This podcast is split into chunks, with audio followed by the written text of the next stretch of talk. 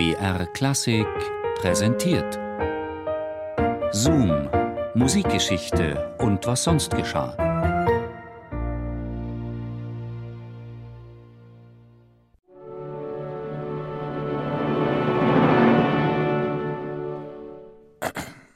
Ein Klavier zum Komponieren.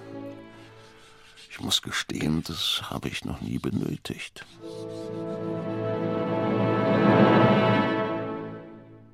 Kein anderes Instrument. Ich fand dies nicht besonders ungewöhnlich. Allerdings gestehe ich meine Abhängigkeit von der menschlichen Stimme. Dieses Phänomen konnte mir bisher niemand erklären. Kaum summte ich eine Melodie, flossen mir die Ideen geradezu aus der Feder. Bald war ich so kunstfertig im Gebrauch meiner Singstimme, dass ich ohne Not die schwierigsten Partien meisterte. Es begann schon in seiner Heimatstadt Rouen. Boieldieu's Vater stand dort als Schreiber in Diensten des Erzbischofs. Die Eltern förderten die Bildung des 1775 geborenen Knaben François Adrien, schickten ihn in den Unterricht auf dem Klavier, der Orgel, dem Gesang und sogar in Komposition. Als Boieldieu seine Kinderstimme verlor und deswegen die Sängerschule nicht mehr besuchen konnte, ließ sich sein Orgellehrer Charles Broche von ihm häufig bei seinem Dienst in der Kirche Saint-André vertreten. Für den 15-jährigen François Adrien war dies ein beeindruckendes Erlebnis. Umso drastischer empfand er die Schließung der Pfarrkirche im Jahre 1791 infolge der Umwandlung der Kirchenbesitzungen zu Nationalgütern. In dieser Zeit schuf Boieldieu seine ersten erhaltenen Kompositionen, namentlich die Romanze S'il est vrai que d'être deux und mehrere Sonates, die er selbst in Konzerten in Rouen aufführte.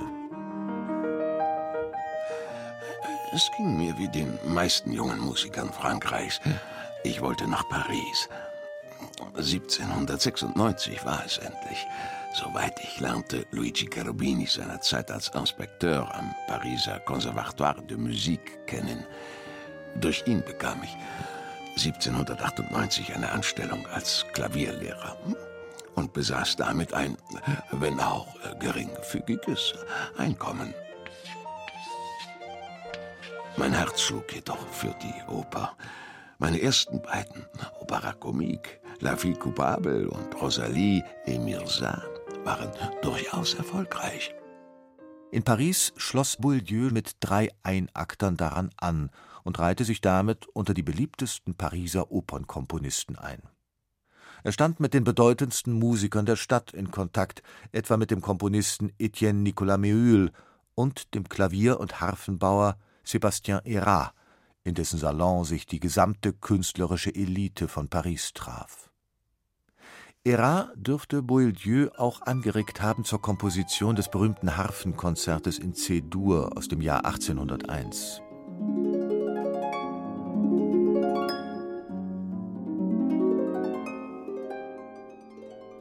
Obwohl Boieldieu's Erfolgsgeschichte sich vor allem mit weiteren Bühnenwerken fortsetzte, unterstrich er auch seine Bedeutung als Instrumentalkomponist. Vor allem das neuartige Pianoforte hatte es ihm angetan. Man verglich meine Werke gar mit denen Mozarts und Haydns. Für meinen Begriff war dies äh, zu viel der Ehre. Nun, die Zeit der großartigen französischen Cembalisten war schon vor meiner Geburt zu Ende gegangen. Ich empfand es dennoch wichtig, die Tasteninstrumente nicht ganz den Komponisten anderer Länder zu überlassen.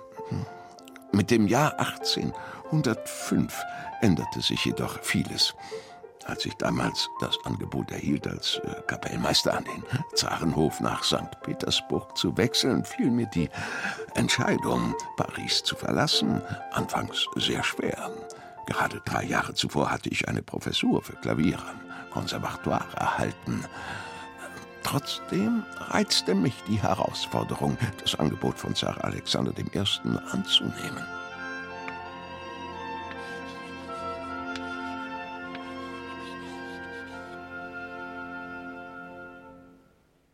Boieldieu's Amtsvorgänger war der Italiener Giuseppe Sarti.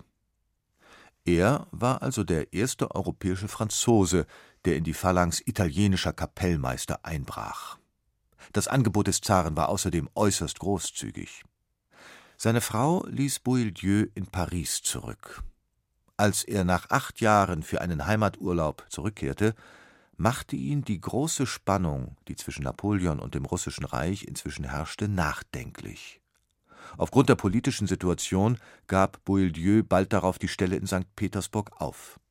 Im April 1812 kehrte er endgültig nach Paris zurück und widmete sich weiter dem Schreiben von Bühnenwerken. 1815 ernannte man ihn zum Leiter der Musique de la Chambre du Roi. Zwei Jahre später beerbte er Méhul in der Akademie des Beaux-Arts als Professor für Komposition.